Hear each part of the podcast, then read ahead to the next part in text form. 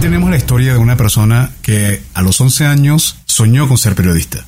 Luego se preparó para hacerlo, pero se dio cuenta que la vida iba a ser un poco más lenta, alcanzar su sueño con todo lo que tenía en mente y, ¿por qué no? Decidió él montar su propia emisora de radio y su propio canal de televisión, esta vez a través de la señal digital en Internet. Esa historia comenzó hace 17 años. ¿Cómo lo ves, Adrián? La verdad es que acabamos de tener una plática súper entretenida y sobre todo súper inspiradora.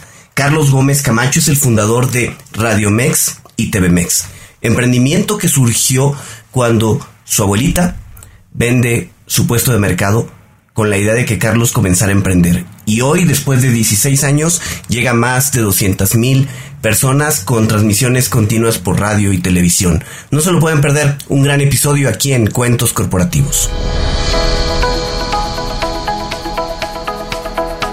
Hola, has venido a escuchar nuestras historias, ¿verdad? Entonces, bienvenido a Cuentos Corporativos, el podcast donde Adolfo Álvarez y Adrián Palomares hacen de juglares y nos traen relatos acerca del mundo de las empresas y de sus protagonistas. Prepárate a escuchar interesantes historias acerca del management, startups, compañías exitosas y fracasos empresariales. Pon a tono tus oídos y disfruta de este nuevo capítulo de Cuentos Corporativos. Y como todo cuento, este también empieza con un había una vez.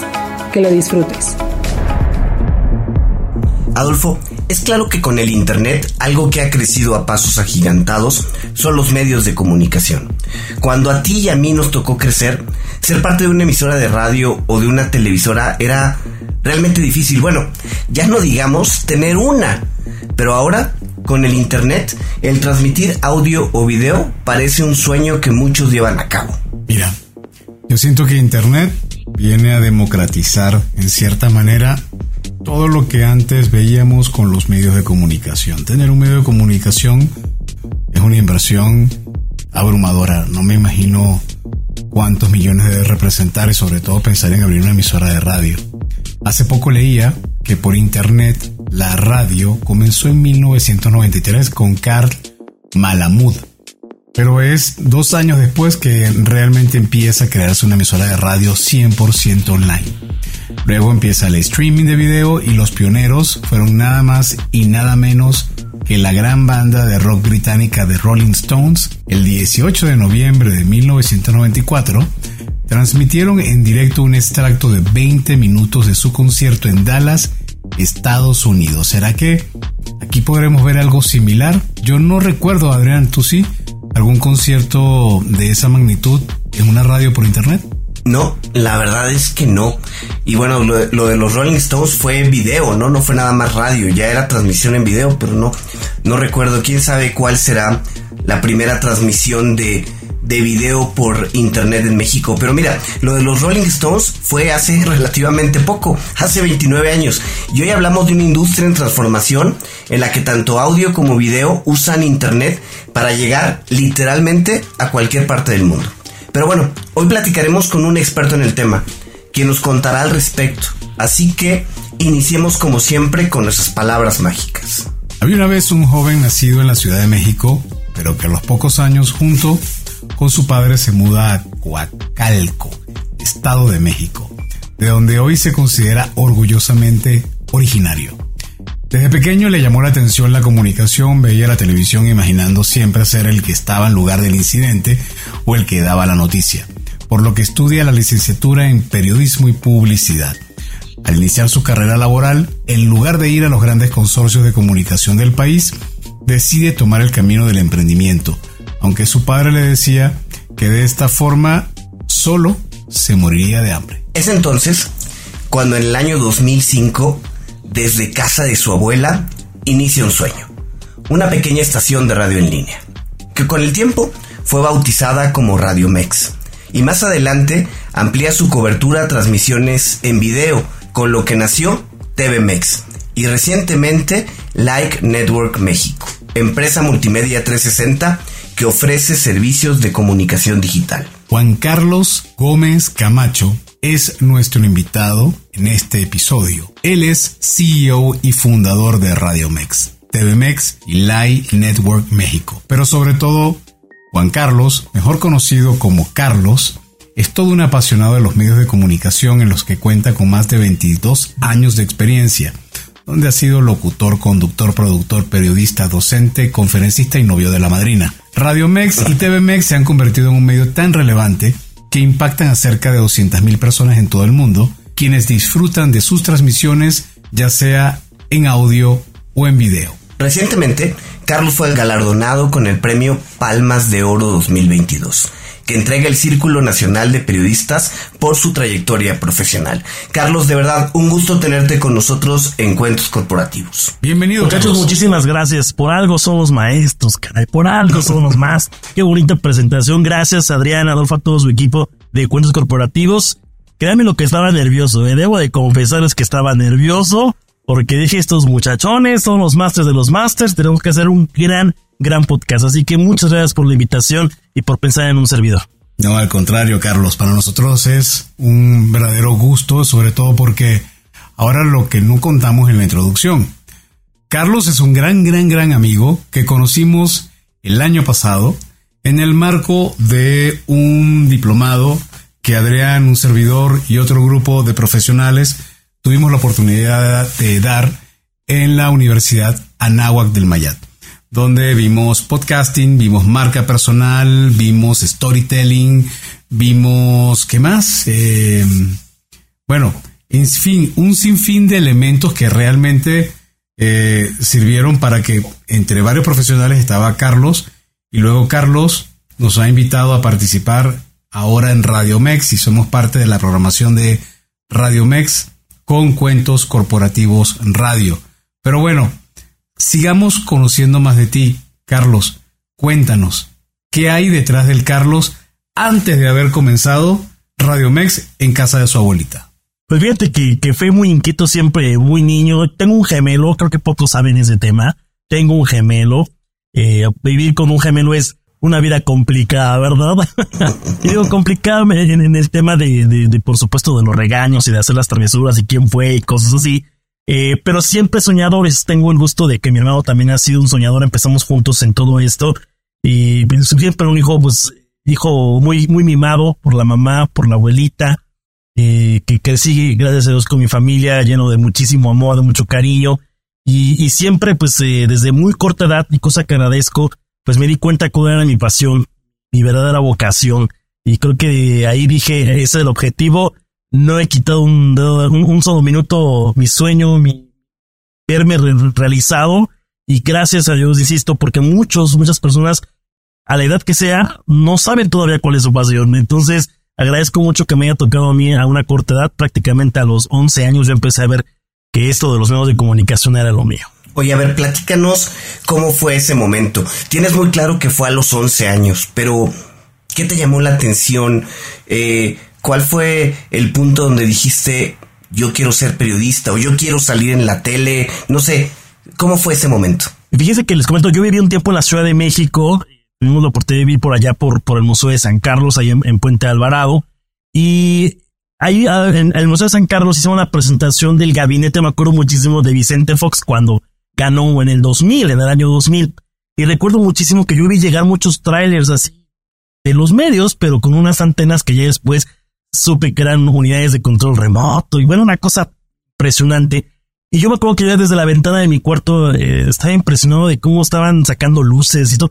Y ahí de dicho, ¿verdad? Debo de decirlo, no me quedé con la duda, me acerco al Museo de San Carlos y me acuerdo mucho que conozco a la que hoy es Adriana Pérez Cañedo, en ese momento en el Canal 11, ella era la conductora del, del espacio de noticias y estaban haciendo enlaces en vivo en el Museo de San Carlos. Y me sorprendió muchísimo cómo se ve en la pantalla ella y cómo estaba el regreso y cómo la gente la veía y me enamoré, la verdad es que me enamoré y dije, algún día voy a ser yo es el que esté haciendo ese, ese enlace y qué les digo, los sueños se cumplen. Después en el 2012 cuando Enrique Peña Nieto toma protesta me toca transmitir para Cablecom desde la Cámara de Diputados haciendo esos enlaces. Entonces, es que les digo, ahí es cuando dije, yo quiero ser el protagonista, quiero estar ahí de momento que se cuenta la historia y ahí es donde me percato que tengo que hacer algo para estar en la tele, eh, hacer radio, eh, escribir, o sea, yo estaba como loco, quería yo no ser famoso, porque a lo mejor va por añadidura lo que hacemos, la labor que hacemos aquí, sino realmente de momento era me sorprendía que te pudieses ver en cualquier lado y que la gente te conociera. Ahí es cuando yo me doy cuenta que, que es lo mío, que eso es lo que me gusta. Bueno, yo me siento muy mm, identificado con tu historia porque también desde muy joven quise ser periodista y tuve la oportunidad de trabajar en prensa y en radio. Pero como periodista, estoy seguro que a ti te habrá pasado. Uno vive muchas anécdotas. No sé, de repente noticias que uno tuvo la oportunidad de cubrir primero que todos los demás, o errores que se cometieron tanto al momento de, escribirlo y luego con la vergüenza tener que, dar la cara y decir sí, me equivoqué y hice esto mal, pero realmente de esta forma.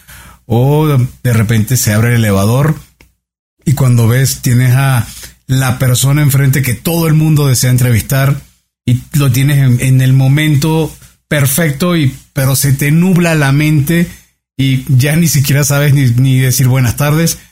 Cuéntame, en tu vida de periodista, ¿cuál ha sido una anécdota, una o las principales anécdotas que recuerdas que ves como relevante en tu vida como comunicador? Fíjate que la, la, más impactante que para mí fue impresionante porque fue cuando entendí lo que a lo mejor en clases te dicen, el, dejar de ser periodista eh, o dejar de ser ser humano para ser periodista. Y te llevo a un extremo de situación. Me toca cubrir el huracán Ingrid y Manuel en Guerrero. Nos, nos envían, de, en ese momento yo estaba en el noticiero, nos vamos en un avión de la Fuerza Aérea Mexicana, no había aviones eh, comerciales en ese momento, no había pues carreteras, no había forma de llegar a Acapulco cuando fue este, esta, esta situación del deslave de la pintada, famosa tragedia de Guerrero. Y recuerdo muchísimo que llegamos como pudimos, lloviendo y una cosa impresionante. Y al día siguiente hacemos un recorrido a Coyuca de Benítez, teníamos que hacer los enlaces, mandar los avances porque era televisión, teníamos que estar mandando la información. Y llego a la comunidad de Coyuca de Benítez, una comunidad sumamente pobre, eh, llevan hasta este lugar. Y recuerdo, no había, no había ni siquiera lo necesario de alimentación para las familias. Y recuerdo que cuando bajo a hacer los testimonios, y nos estaban esperando ahí justamente de Coparmex Guerrero que nos apoyaron para, pero para eso les quiero decir que llegamos en, en camión, en burro, en canoa, en, o sea, para llegar a esa comunidad porque los puentes estaban partidos. La realidad es que obviamente el, huracán había prácticamente acabado con todo a su paso y recuerdo que una mujer todo todo el tiempo estuvo en mi camino mientras yo hacía los testimonios y me dice al final cuando yo me voy a subir a una de las unidades ya después del ejército, para regresarnos al centro de convenciones de Acapulco, me dice, llévame contigo. Tengo muchísima sed, no tengo alimentos que dar a mi familia, no quiero verlos morir. En ese momento yo quiero decirles que fue cuando te pones entre qué haces, entre yo qué puedo. Es para eso nos habían dotados de agua, de botellas de agua, y yo recuerdo que le doy mi botella de agua a, la, esta mujer. Dije, no te puedo llevar, discúlpame, yo soy periodista, vengo de México, pero no te puedo llevar conmigo. Y le doy la botella de agua porque yo sabía que regresaría al centro de convenciones si yo pudiese tener alimento, en ese momento agua. Dije, llévaselos a tus hijos. Esas son tan complicadas. Yo les quiero decir que teníamos programado el regreso hasta el lunes. Yo el sábado decido regresarme porque fue un shock emocional muy fuerte para mí. Muy, muy fuerte porque es cuando no sabes en qué momento dejas de ser el periodista y entra el ser humano. Y yo la verdad es que decidí regresar antes eh, por esa situación. Íbamos a regresar con la Fuerza Aérea. Ya se había habilitado una autopista tomé la decisión de regresar en camión porque yo emocionalmente ya no me sentía con toda la fuerza para poder seguir reportando desde allá. No me había bañado, había una situación que, insisto, las condiciones con las que finalmente estábamos viviendo en Guerrero, nos la pasamos en el centro de convenciones con cobijas con mi camarógrafo, que inclusive se cambió los pantalones de los damnificados que llevaban la ropa. Fuimos a elegir los pantalones para ocuparlos en ese momento porque veníamos de nuevamente aguas de todo tipo, ¿no? En, en, las calles enlodadas y cosas así. Y es una situación que, que hice hoy lo, recuerdo y como anécdota, pero en el momento recuerdo que llegué, dormí en mi cama y dije, Dios, gracias por la oportunidad que me das a mí de hoy dormir en una casa, en un lugar caliente y tener lo, necesario para alimentar. Wow, memorable. Impresionante lo que nos compartes, Carlos. Y oye, pero, a ver, a pesar de este tipo de anécdotas, tú estabas... Eh, pues a lo mejor voy a usar el término, un término incorrecto, pero estabas cómodamente trabajando en una televisor, en un grupo de medios, ¿no? Tenías este, pues una, una posición eh, prometedora en cuanto a crecer y todo, pero de pronto decides tomar otro camino, decides emprender. ¿Por qué? ¿Por qué emprender cuando a lo mejor hoy podrías estar en, en, uno de los noticieros importantes del país o algo así. ¿Por qué decidiste tomar el camino del emprendimiento? Fíjate, que, que yo siempre tuve como, digo, desde muy chiquito que me di esta oportunidad, toqué muchas puertas. Yo soy muy aventado, soy una persona sumamente aventada. O sea, yo voy por el sí, o sea, algo ya lo tengo, entonces voy yo por el sí, por la oportunidad de que conozcan. Y me encontré muchas puertas cerradas, muchísimas, porque era joven, porque no tenía experiencia, porque no tenía la capacidad. Y seguramente yo, mi primera prueba que fue fue Novedades México, un periódico nacional que ya, ya, ya se fue en la quiebra hace muchos años, pero fue el primer periódico que me dio la oportunidad. Y recuerdo que Gisela Yaques, que fue la que me, dijo, ven, te voy a enseñar a redactar y me dio una clase de redacción.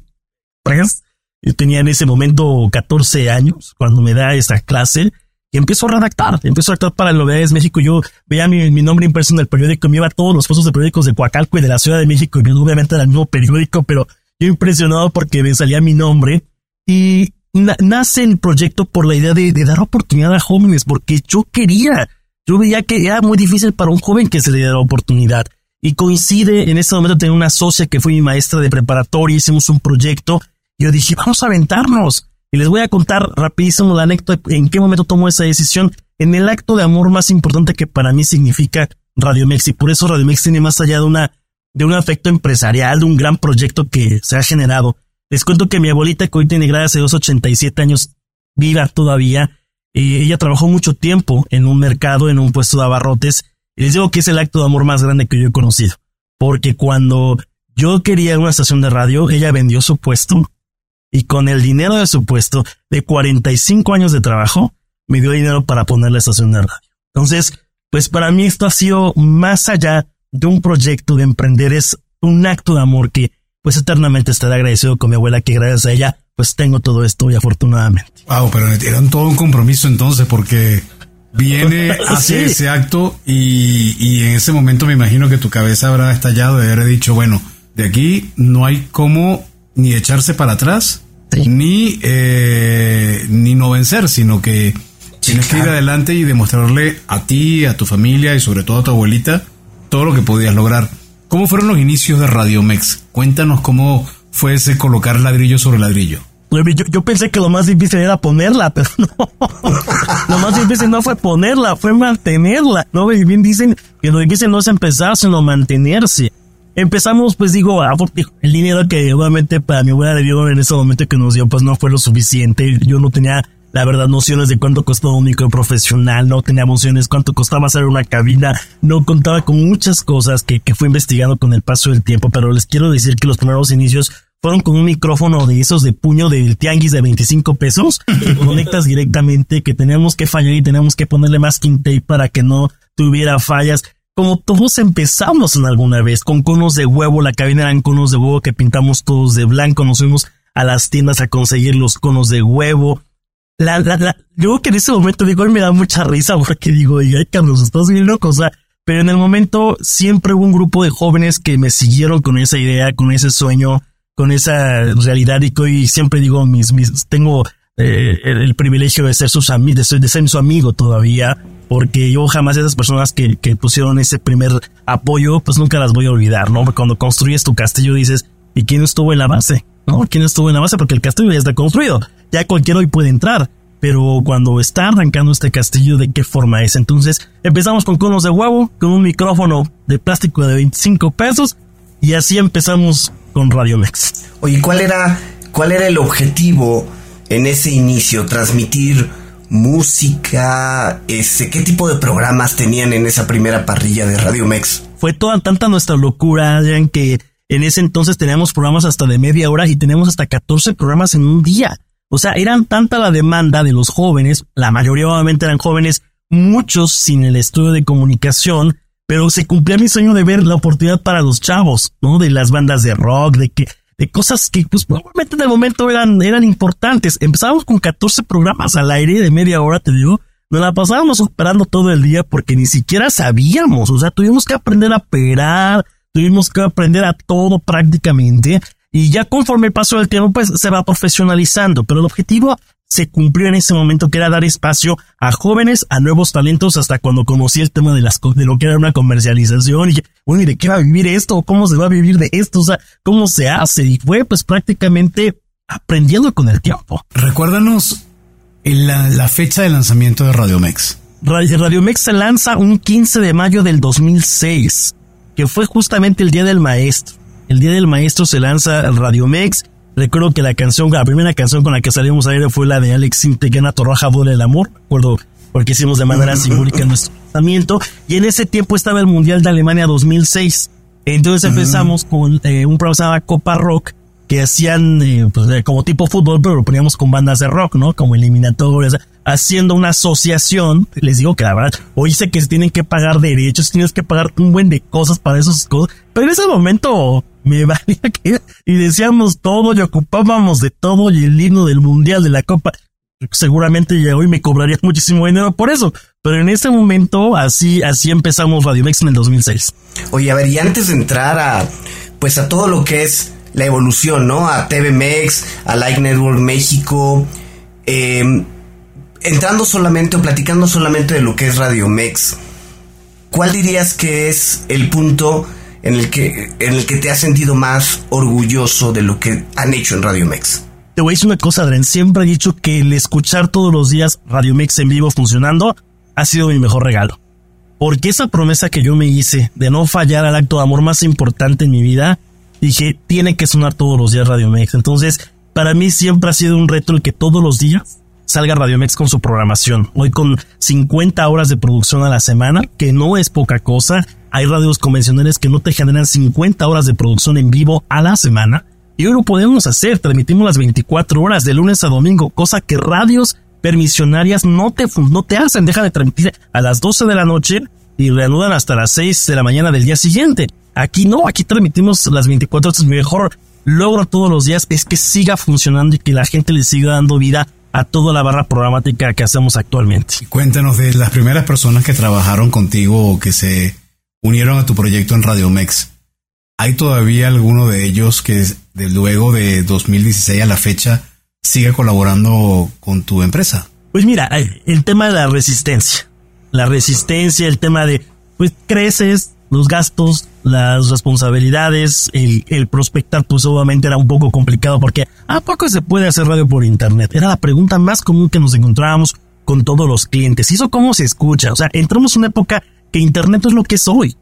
O sea, el Internet hoy es súper vendible, es súper comercial. En el 2006 el Internet era rara persona que ocupaba un sistema de Internet. Así de sencillo. Mucho menos para hacer radio. Y de las personas que fue mi socio, bueno, mi socia a los tres años renuncia, me dijo, no sabes qué, Carlos, está bien complicado este tema, hermano. Yo la verdad tengo otros planes, pero te quieres quedar con ella, adelante. Pues se fue. Y yo dije, ¿qué hago? Pues yo le sigo, dije, por lo mismo, dije, yo tengo un compromiso y lo tengo que sacar no de los que desde cuando empezó el 2006 no hay todavía no hay nadie hoy que trabaje conmigo, pero sí te puedo decir hay gente que tiene más de 10, 11 años conmigo trabajando, ¿no? Digo, es Víctor, eh, Víctor Arenas, Itzel Gutiérrez, que también tienen ya bastantes años trabajando conmigo, han visto pues un, una época importante del crecimiento de Radio Mex, y bueno, me, me dispensa la amistad, insisto, de la gente que, que empezó en algún momento conmigo, pero miren, no es tan fácil aguantar un sueño, no es tan fácil porque aparte era mi sueño, no era el sueño de ellos, o sea, para ellos era una oportunidad. Entonces es como entendible a veces que ellos dijeran, yo tengo una mejor oportunidad y me tengo que retirar. Pero para Carlos, como les dije, yo jamás me he permitido tirar mi sueño, porque digo, ¿por qué voy a tirar mi sueño? Por el compromiso que les decía entre moral y, lo que se tiene. Pero yo decía, no, yo tengo que seguir adelante, pues ya no sé cómo la gente se me iba. Algún momento que yo me quedé sin locutores, les quiero decir, sin locutores y decidí meter por la música, ¿no? Y, y entonces, ya conforme fuimos trabajando, cómo volver a meter barra programática, firmar convenios con universidades, meter carreras de comunicación para hacer prácticas, pero hubo un momento en que se me dejaron sin locutores, o sea, a ese grado les quiero decir, porque no había recurso. Wow. Ok. Oye, y a ver, y de este camino, este, pues complicado de la radio, eh, de pronto, por si fuera poco, decides dar el brinco a la televisión, ¿no? ¿De dónde? O sea, ¿no era suficiente ya la radio? Eso me pregunto todos los días y mi familia me lo dice también, mi estimado Adrián. Mira, yo te voy a decir una cosa, me gusta la radio, pero amo la televisión. O sea, si tú me pones a, un tema de competencia, me apasiona mucho esa radio, pero amo hacer televisión. Y no porque me guste verme, ya no es vanidad, ni mucho menos, porque aparte creo que lo menos que me gusta es verme, hacerlo como tal. Sí, sí estaba loco, te quiero decir, pero la verdad, yo no sé si es el destino. Yo un mes antes de que en Cablecom se terminara el contrato que teníamos, Televisa compra Cablecom. Entonces yo hacía los tres noticieros, tenía el noticiero de las siete y media de la mañana, tenía el noticiero vespertino de las dos de la tarde y tenía el noticiero nocturno de las nueve de la noche. O sea, yo andaba de allá para acá y en radio tenía el noticiero y aparte me dedicaba a dar clases. O sea, yo era como aquella película de semi abuelita de Pedro Infante que ya llegué vieja, ya me voy vieja. Así tal cual era mi, mi forma de trabajar todos los días. Y curiosamente dije, oye, ¿qué les algo de televisión? Estaba el, tema de, estaba de moda el formato TV on demand, el formato on demanda, de cuando lo puedes ver cuando tú quieras, en el momento que tú quieras, a la hora que tú quieras. Y yo dije, oye, pues está buena la propuesta. Si se necesitaba mucho de inversión y si me ocurre comprar un equipo chino para hacer lo que soy un mixer, uno para hacer OBS, transmisiones en directo, y lo mando a comprar de, China a través de Amazon, nunca que Mercado Libre, lo que yo mando a comprar el equipo y lanzamos TVMX. Un mes después me corren de Cablecom. O cierran Cablecom porque Televisa compra Cablecom.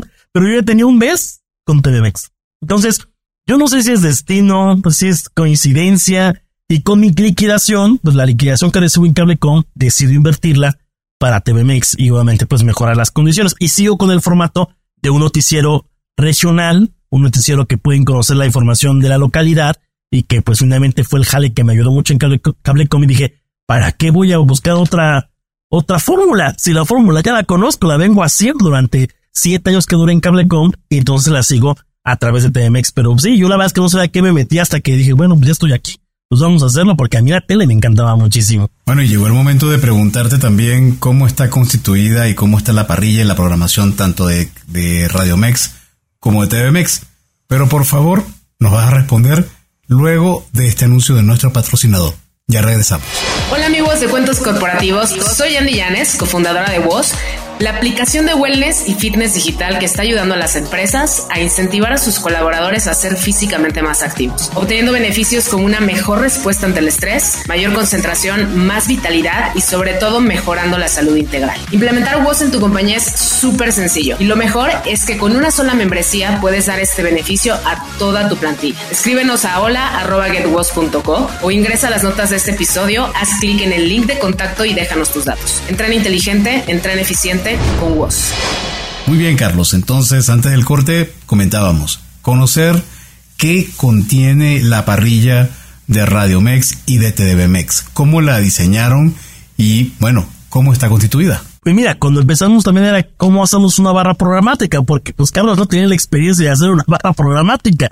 Y fue conforme a la marcha que fuimos aprendiendo qué le gustaba a la gente, que se modificaba, y si la gente se iba teníamos que obviamente reemplazar el contenido. Hoy Radio Mex decía, hacemos 50 horas a la semana en vivo, eh, con una carga de programas prácticamente de 7 8 programas en vivo diarios. Tenemos una barra de locutores que son aproximadamente 13, 15 locutores que están en nuestra barra. Y tenemos contenido de todo, desde un zona de expertos, que es un formato eh, radiofónico que hicimos con contenido. Siempre he tenido como una premisa, orientar, entretener e informar. Siempre ha sido algo que he pedido que en Radio Mex y TV Mex hagamos siempre. Que la gente cuando entra a Radio Mex se lleve alguna de esas tres, la que sea, pero que se lleve algo de ello. Zona de expertos tenemos eh, una esta barra con especialistas donde la gente pregunta en temas de nutrición, abogados, psicólogos, este, empoderamiento, educación que tuvimos que sacarlo con el tema de la pandemia. Eh, tenemos entretenimiento, tenemos noticias, eh, tenemos hoy la, la, oportunidad de tener eh, su contenido que, que, yo se los voy a decir, creo que se los va a confesar. Cuando yo los conocí, me platicaron, dije, ese programa tiene que estar algún día en Radio México se me hizo. Entonces, porque era de mucha calidad, porque siempre estoy en busca de contenidos que puedan aportar muchísimo. Y yo soy el primero que escucho las repeticiones y estoy hoy con el formato de podcast escuchando lo que ofertan. Eso en Radio Mex. En TVMX tenemos el noticiero, que pues es nuestro fuerte, porque, insisto, la gente nos voltea a ver porque quiere saber qué pasa en su localidad. Cuando uno ve noticias dice, pasó esto en Monterrey, pasó pues sí, pues, pues sí, pero yo no soy de Monterrey, ¿no? Yo no soy de San Luis Potosí, o yo no soy de, de Nueva York, o sea, Aquí la fórmula ha sido, la gente sabe qué pasa en Coacalco, qué pasa en Ecatepec, qué pasa en Tultitlán, qué pasa en el Tecámac, aquí en el Valle de México. Esa ha sido una gran fórmula que nos ha funcionado en el formato televisivo. Y antes de la pandemia, por temas de pandemia, tuvimos que cancelar muchas grabaciones en tele, pero teníamos eh, que vamos a regresar ya a partir del 15 de febrero también con, con una nueva barra eh, televisiva. Vamos a meter yoga, vamos a tener eh, cápsulas de fitness en un gimnasio, se van a grabar con con rutinas. Eh, tenemos psicólogos que vamos a tener también como secciones para, de apoyo para la gente. El consultorio de la doctora Etna es una, una doctora que aborda temas como la jaqueca, eh, prevención del embarazo, cosas que a la gente le pueden funcionar. Eh, queremos meter, tenemos ahí un proyecto de, sábados en serie, domingos en corto, que son web series con estudiantes de comunicación. Hay mucho talento en los jóvenes. Ya no soy tan joven yo, ¿verdad? Pero yo me, me, me reflejo cuando fui joven que quiero una oportunidad. Entonces es tan difícil luego que los medios te dan una oportunidad que hoy quiero ser esa puerta nuevamente a pesar de, de, de, las generaciones que ya han transcurrido. Quiero que TVMX sea una, una oportunidad para muchos jóvenes, su primera oportunidad con el medio eso lo quiero hacer con, con los formatos web serie. Y los domingos en corto con la Cineteca Mexiquense queremos un nuevo convenio para que se puedan eh, proyectar los cortometrajes de, de, jóvenes y que queremos transmitirlo a través también de TMX. Así más o menos es como la barra programática, la barra programática que traemos en mente, que ya la hemos también colocado en las pantallas. Hemos sacado conciertos, hemos sacado las mañanitas a la Virgen, que fue una idea también mía, que así de, yo veía las mañanitas a la Virgen y dije, algún día voy a hacer las mañanas. A mí, a Carlos se le puede meter algo a la mente porque no se lo quita. Hasta que lo hace. Y hicimos las, las mañanitas, tenemos cinco años haciendo mañanitas a la Virgen desde el Cerrito en Cuautitlán, que es donde nace la historia de San Juan Diego, y tenemos cinco años haciendo, y que fue una promesa que yo, yo hice a la Virgen en algún programa de salud que tuve. Oye, Carlos, y bueno, tu más reciente emprendimiento es Like Network México.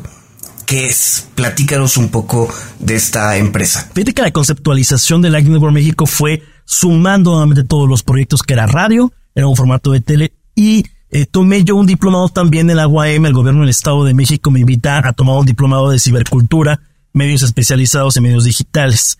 Y bueno, aquí les puedo decir también maestrazos de primer orden, así de primer orden de todos los países. Gabriela Marketing, que es una gran, gran periodista, medio clase, y me apasioné con los temas digitales. Y la verdad es que la expertise fue en tema de comunicación política. Y he tenido la oportunidad de tener pues ya cargos en gobiernos, justamente manejando eh, comunicación política, y la expertise me la he generado en redes. Entonces, eh, ¿qué sucedió con la idea de México? Hicimos un, un conjunto entre radio y tele, y gestión de contenidos para redes sociales. Nos los pedían los clientes, de repente era así como que, y creo que es el trabajo de moda, o sea, quieres manejar mis redes, ¿no? Pero pues tiene que haber una mano experta en el tema de manejo de redes y lo empezamos a ofertar, ya tenemos pues desde el 2014 que, que empecé con, con, con gobiernos municipales, nos empezaron a buscar para gestionar contenidos. Entonces, Light Network México es una empresa 360 que, que ofertamos a los a nuestros clientes que tenemos actualmente, que son ocho marcas que tenemos hoy ya trabajando en redes sociales, les eh, buscamos potencializar su mensaje a través de radio y a través del formato televisivo que tenemos. Carlos, ¿de qué tamaño es la población del Estado de México? No sé si tienes más el Estado de México tenemos 17 millones, más de 17 millones de mexiquenses. Es el estado con el mayor número de población. Es el estado de los números. Así lo indican porque, pues, sumamente el Estado de México guarda todo un reto poblacional, de, de, de, inclusive de, de, vialidad, o sea, venir al Estado de México es, te vas al norte, al sur del Estado y te haces tres horas, cuatro horas de aquí al norte del Estado. Es, es, es un Estado que, insisto, tiene una gran oportunidad para hacerlo pero orgullosamente les puedo decir algo, pocas empresas se dedican a hacer esto que hacemos, y lo más importante, de una manera profesional. Eso se los puedo decir porque cuando se me llegan a preguntar un tema de competencia, no la tengo. No la tengo y no por un tema de soberbia. No la tengo porque al final de cuentas los medios convencionales, yo no tengo un corporativo que me respalde. Yo no tengo un corporativo que pague nóminas. Aquí el corporativo es Carlos que tenemos que sacar todo este reto todos los días y el formato digital como lo manejamos no hay alguien en el Estado de México que haga un noticiero diario vía digital del Valle de México. Lo pregunto porque, sobre todo para quienes están escuchando el podcast y no son de México y no tienen referencia de lo que es el Estado de México, como bien menciona Carlos, el Estado de México incluso hasta es, se considera el estado de referencia, el punto de evaluación cuando una empresa encuestadora de opinión pública quiere identificar o quiere medir la temperatura nacional. Le sale más económico hacer el análisis en el Estado de México por lo pluricultural, como mencionas, que ir a, y hacer una parte en Guadalajara y una parte en Ciudad de México y una parte en Monterrey. Ahora, dado eso, ¿cuál sientes tú que es el desafío que Radio Mex ahora tiene por delante para seguir manteniendo la audiencia que ha logrado acaparar y que ha logrado eh, retener durante estos años? algo que hemos hecho mucho, Adolfo, el tema de reinventarnos. O sea, no somos una radio clásica que tenemos el mismo programa hace 10 años. O sea, no, no, a ver, tenemos que reinventarnos. O sea, yo empezamos con el Hi-Fi y MySpace, que eran en ese momento las super redes sociales. O sea, cosa que ya ni siquiera funciona. O con Messenger mandábamos las invitaciones. O sea, con el, me acuerdo que mandábamos la invitación, copiar, pegar, copiar, pegar en todos los contactos.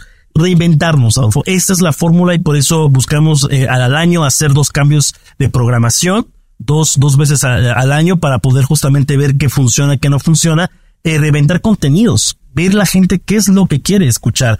Y yo creo que el reto ahí pues también es, eh, el Valle de México tiene muchísima competencia en temas de medios tradicionales. Esa es una realidad. Hay muchas estaciones de radio, muchos canales de tele, y tú tienes que ser un diferenciador. Y es lo que hoy justamente estamos pues llegando a, pues a, a, buscar la forma en cómo esta opción digital es la mejor. Yo me atrevo, insisto, no porque sea mi proyecto, sino porque no hay alguien en que comparar. Como no tienes punto de comparación, ¿qué haces? ¿No? O sea, con ah, tengo tres, cuatro competidores, ¿no? Y dices, ah, este ya sacó este, ah, pues ahora voy a sacar yo esto. pero cuando no lo hay, es más difícil porque nuestra, nuestra competencia se vuelve medios tradicionales. Y obviamente meterte contra la cartera de un Ricardo Salinas Pliego, pues está complicado, ¿verdad? Entonces, o meterte con una cartera de Emilio Escaragallán es sumamente complicado. Entonces, buscamos siempre que las cosas que salgan en radio y en tele sean de mucha calidad, no escatimando recurso, pero sí trabajando y adaptando a lo que podemos hacer. Oye, hoy las redes sociales se han vuelto también en una forma de generar contenido, ¿no? Y competir con por la atención de la persona, por la atención que de alguien que está viendo a lo mejor TikTok o Instagram, pues no es nada sencillo. Aparte de la reinvención de generar ese contenido, eh, ¿qué otra cosa se puede hacer para que la gente realmente esté pendiente de lo que está haciendo Radio Mex y TV Mex? Fíjate, Brincado, que le he pedido mucho a quienes han, han tenido la oportunidad de coordinar los trabajos en radio y en tele siempre les he pedido, yo no, me peleo con el tema de la audiencia. Yo me peleo con el, contenido que sea de calidad. Yo prefiero tener poca gente, pero con un contenido de calidad. O sea, que la gente diga, no, ma, mi respeto es la calidad de programas que están sacando acá, porque lamentablemente las redes es un fenómeno que es pasajero. Es pasajero el fenómeno porque son momentáneos. O sea, son eh, personas que sacan un video, se viraliza, pero ya mañana ya, ya nadie lo pega ese video. Entonces, yo prefiero que, que, volteen a ver a lo que hacemos en Radio Mix TVMX y que así ha sido, no se los miento yo, así ha sido, eh, que digamos, en Radio Mix y TVMX sacamos contenidos de mucha calidad, aunque la pelea de la audiencia, pues no está, así que eso no está peleado, el tema de la audiencia.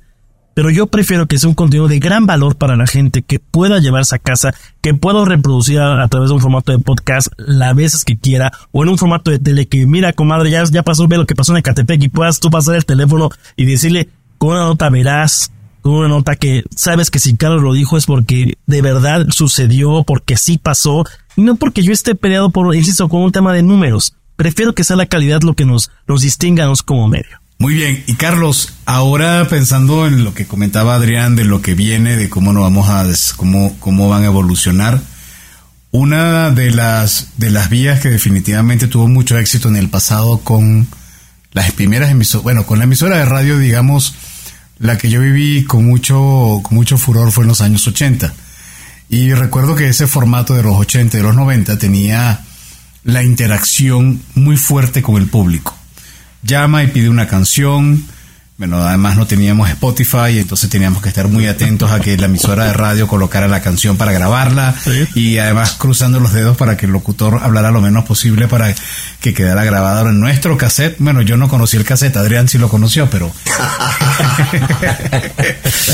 Eh, hay forma de... Mm, quizás sería una, una vía a explorar cómo encontrar la de nuevo esa interacción y que las personas hagan la emisora de radio suya. Porque yo recuerdo que ese era lo bonito de los años 80 y 90. La emisora me está llamando Carlos al aire, buenos días Carlos, ya vamos a poner tu canción. Era muy el disc jockey de ese momento. ¿Sientes que eso podría ser algo que pudiera regresar como estos, ¿cómo es que lo llaman ahora? Un, imagínate un esquema, un esquema vintage, ¿no? Para la radio. Fíjate, fíjate que cuando arrancamos no me lo van a creer. En la programación inicial metimos radionovelas. Quiero decirles que un tema que dije, vamos a rescatar las radionovelas.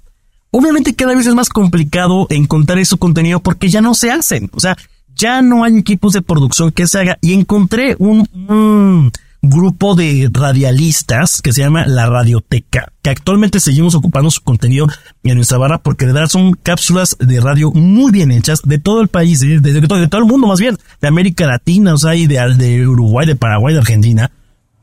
Muy curioso porque decían muchos, es que, ¿qué nos va a importar solo de Paraguay? Sí, pero es que eres mundial, o sea, tú no puedes solamente abocarte, sí transmites en el Estado de México, sí estás en México, pero había mucha gente latina que se encontraba en otros, otras partes del mundo y querían conocer un poco de la cultura o de lo que finalmente tuviéramos como tal en el país. Ese formato de radio, de, de las radionovelas, lo tuvimos que sacar porque ya no había quien hiciera producción de ese tipo de contenidos que, que a mí, yo si yo pudiese todavía la seguiríamos transmitiendo. Porque la realidad es que había mucha creatividad, mucha imaginación, pero también hoy la, oye, hoy no sé ustedes si comparten, pero hoy la gente se ha vuelto muy mm, inmediata. O sea, me funciona, le cambio ya, y ya, o sea, ni buscas ni nada. ¿Y qué, habilitamos hoy en Radio Mex el WhatsApp? Es pues prácticamente una forma de comunicarse de manera directa. Lo habilitamos para temas de petición, para temas de saludo, para temas de regalos. Y, creo que hoy es esa comunicación vintage que nos decía Adolfo, pues creo que he oído a través del WhatsApp, porque la realidad es que pocas veces ya se ocupa inclusive el teléfono. O sea, es increíble que tú pagas hoy el teléfono y casi no lo ocupas. ¿Qué pasa a mí, yo tengo la línea telefónica si he marcado dos veces en cinco años es mucho. Entonces, porque ya tú ves por celular, por WhatsApp, por, por videollamada, por el FaceTime, como sea. Y entonces esa parte también hemos tenido que adaptarnos, es una realidad. Como el hecho a lo mejor de regresarnos un poco al sistema vintage es hacer muy la radio justamente para personas de otro rango de edad que también hoy pues buscamos conquistar, si no al 100% de, en un rango de edades, porque nos, nos arroja la métrica que tenemos de 25 a 35 años nuestro fuerte, que el regresar a un formato así a veces es aburrido y te dejan escuchar porque la gente castiga. La gente castiga muchas veces. La fidelidad en radio es algo complicado por tantas opciones hoy que se tienen, pero nuestro formato vintage es hoy WhatsApp. bueno, pero hay, un, en el mundo hay un formato vintage que no nos hemos dado cuenta, que es hablarnos mediante mensaje de voz. Eso es regresar al mundo del walkie-talkie. Entonces yo llegaba, mandaba un mensaje, colgaba y el otro tenía que esperar que yo mandara el mensaje para responderme. Y hoy en día, siglo, eh, año 2023, eh, está la inteligencia artificial a todo lo que da. Y el uso que le damos al teléfono es, yo mando un mensaje y espero que el otro me responda y el otro me responde. Y así, bueno, pero bueno, ¿qué te puedo decir? Así es la comunicación. Oye, Carlos, a ver, Em, ¿qué es lo que hoy te quita el sueño en relación a Radio Mex, a TV Mex, a Like Network? ¿Qué, hace que no duermas? Aparte de pensar en cómo pagar la nómina, ¿no? Sí, aparte de la nómina, sí, claro. No, quiero decirles, en pandemia dije, mi terror era que tenía, tuviésemos que quitarlo. ¿Y qué creen que fue como más clientes? Llegó más propuestas, llegaron más clientes de redes sociales, entonces dije, eh, no, creo que no se va a quitar. Al contrario, se nos duplicó el tema de trabajo porque lo digital fue lo que creció, afortunadamente, y estamos en el mundo como tal digital. Mira, más allá de quitarme el sueño, creo que ha llegado un momento de mi vida que, que pones todo en una balanza, ¿no? Y han sido muchos años de trabajo, horas de desvelo, horas de dedicación que a veces te olvidas de ti. Y te olvidas de tu tiempo personal y te olvidas de tus... Hoy ya procuro los fines de semana no de programar eventos, no programar reuniones, porque quiero darme ese tiempo que durante muchísimos, muchísimos años no lo he tenido, porque esto es muy absorbente. Sacar una radio 24 horas de lunes a domingo es sumamente pesado. Sacar los formatos televisivos, grabar en un día cuatro producciones del mes, armar las, las preproducciones, armar las producciones, sacar, es un tema que para acá les cuento. Entonces, la verdad, eh, eh, quitarme el sueño que es más esa parte de, de cuidar, de darme espacio para mí. Creo que hoy ya no está como yo todavía quisiera, pero hoy el bebé camina. Bueno, ya es un adolescente, digo, tiene, vamos a cumplir 17 años con Radiomex, 8 años con TVMex. Ya el bebé y el niño, el adolescente y el niño ya caminan, ya, ya gatean, ya se valen por sí solos.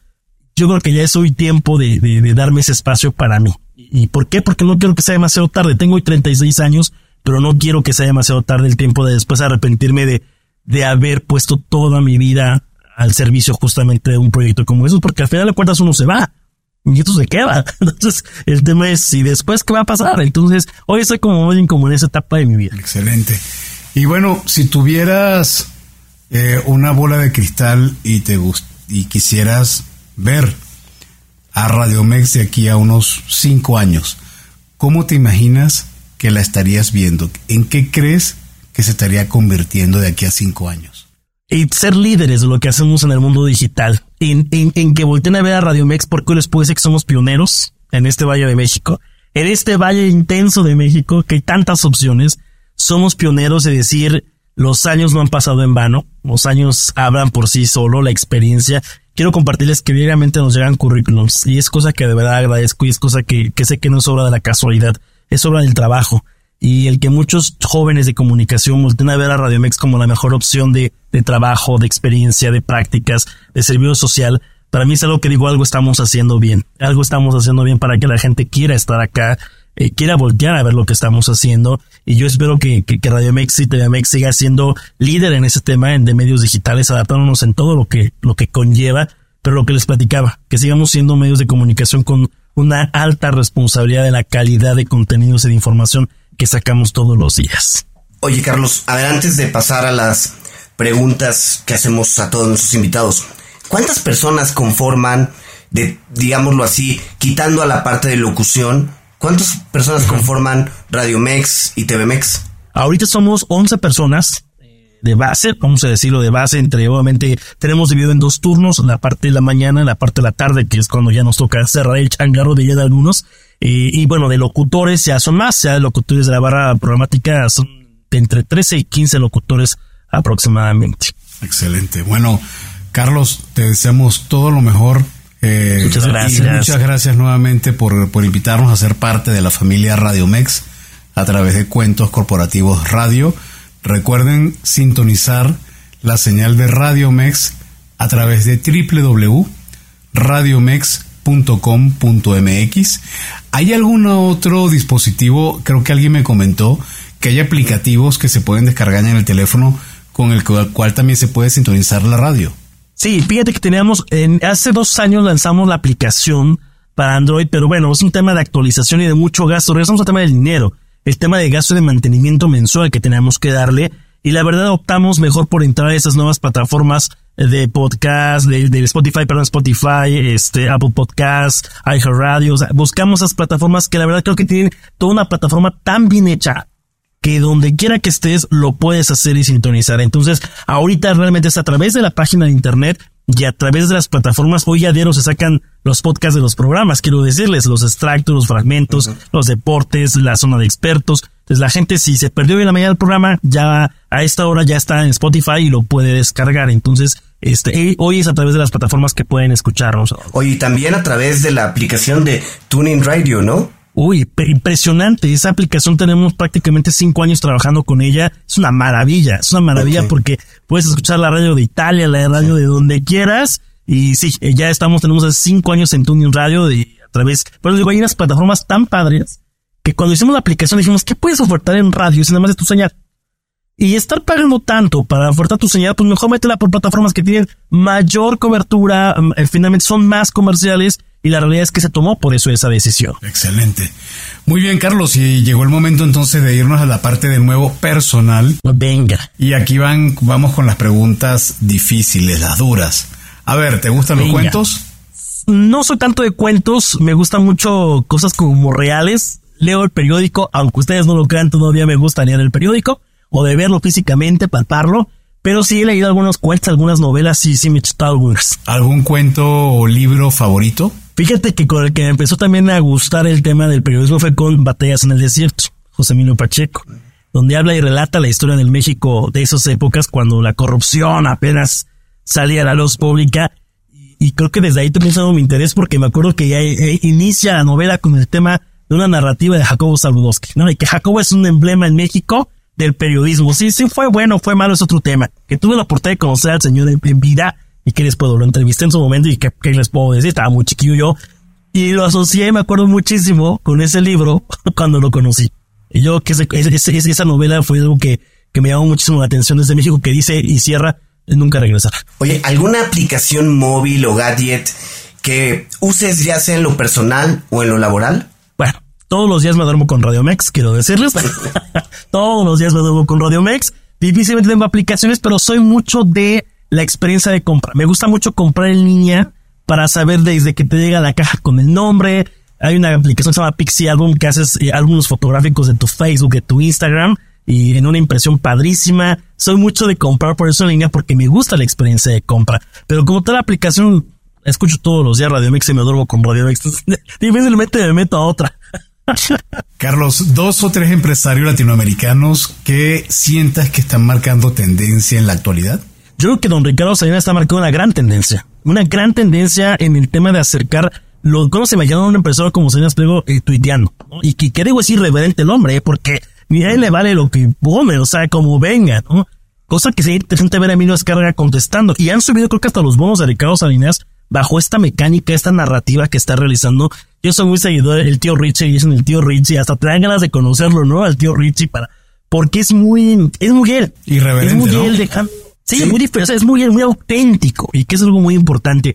En más allá también de empresarios, Humberto Gutiérrez se me hace un gran, gran, gran eh, consultor de imagen, su, su forma tan, tan digerible de presentarte contenidos, eh, que ha, ha creado una industria de ese tema. Ah, Es, es hoy el, el, el, el- el influencer creo que más conocido en temas de imagen, ¿no? Y, y el tipo también, tú lo ves tan, tan sencillo, tan, tuve la oportunidad de tomar un curso con él también y dije, wow, o sea, este cuate es hecho millonario dando cursos, o sea, ¿en qué momento? Este, ¿y quién más, quién más, quién más?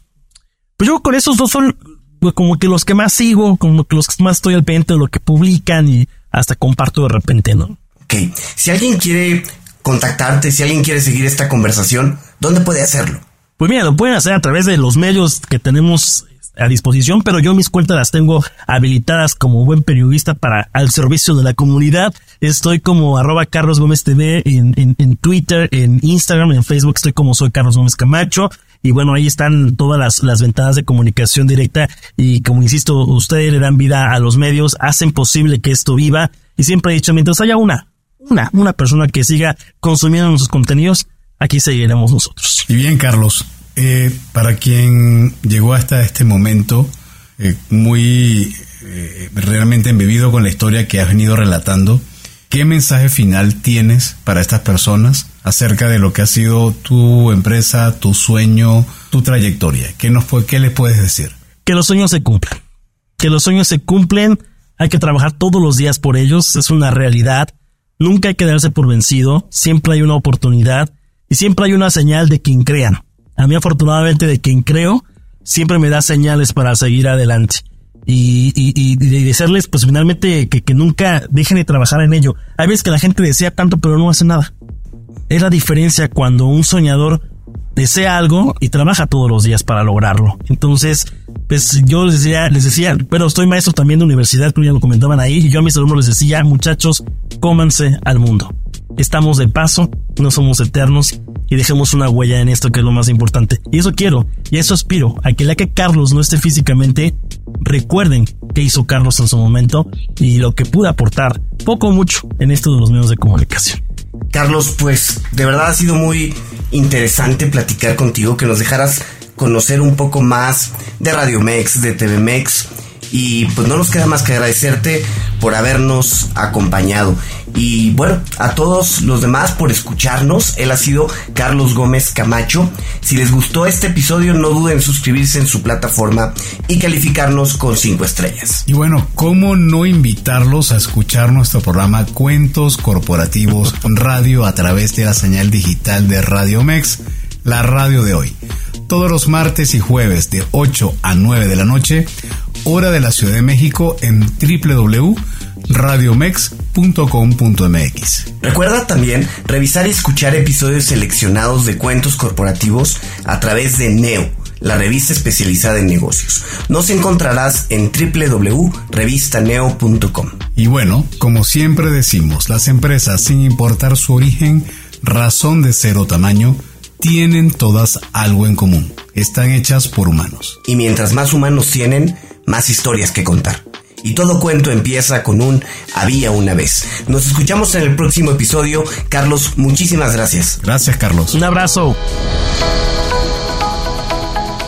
Gracias por habernos acompañado en este capítulo de Cuentos Corporativos. Ojalá que esta historia haya sido de tu agrado y sobre todo que te lleves ideas y experiencias que puedas aplicar en tu propio universo empresarial. Esperamos que nos escuches nuevamente y recuerda, todos los cuentos comienzan con un había una vez. Hasta la próxima.